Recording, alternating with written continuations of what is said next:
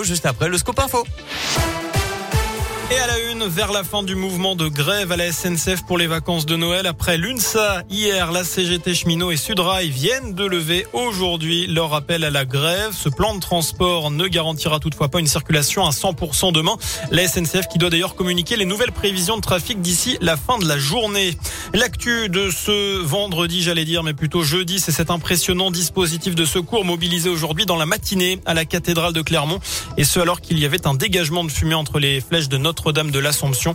Au total, 12 fourgons et une ambulance ont été mobilisés ainsi que 35 soldats du feu.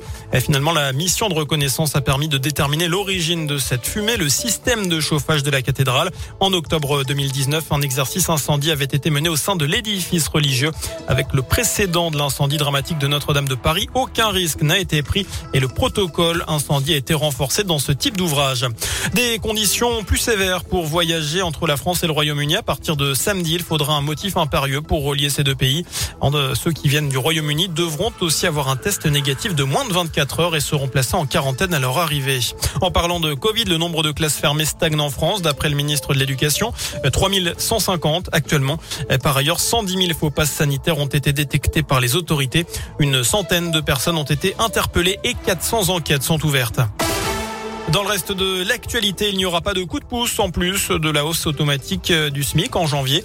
C'est ce qu'a annoncé la ministre du Travail tout à l'heure. Le salaire minimum passera donc à 1603 euros brut mensuel pour 35 heures hebdomadaires le 1er janvier, soit une hausse de 14 euros.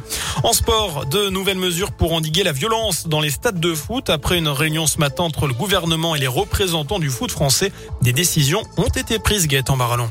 Oui, la principale, c'est que les matchs de Ligue 1 et de Ligue 2 seront systématiquement et définitivement interrompus lorsqu'un joueur ou un arbitre sera blessé par un projectile lancé depuis les tribunes. Ce qui avait été le cas lors du match Lyon-Marseille le mois dernier avec une bouteille d'eau lancée sur Dimitri Payet.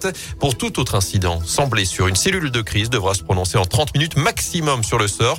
Cellule de crise dont seront exclus les présidents des clubs. Alors que Jean-Michel Aulas a justement écopé de 5 matchs de suspension de toute fonction officielle après son comportement envers l'arbitre de l'Olympico. Autre mesure, la vente le port de bouteilles en plastique seront interdits dans les stades de foot au plus tard au 1er juillet 2022.